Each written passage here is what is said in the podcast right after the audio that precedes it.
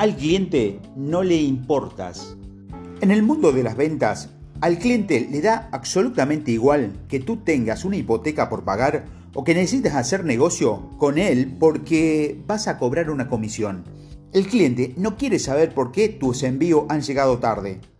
Le da igual cuáles son tus gustos, dónde estudiaste o qué deporte practicas o has practicado. Lo único que le importa al cliente son sus problemas. Tienes delante tuyo un cliente, él es único y exclusivo, porque ese cliente cree, aunque sea solamente un poquito, que quizás tú podrías ayudarlo a mejorar su situación actual. Si estás ahí es solo por invitación.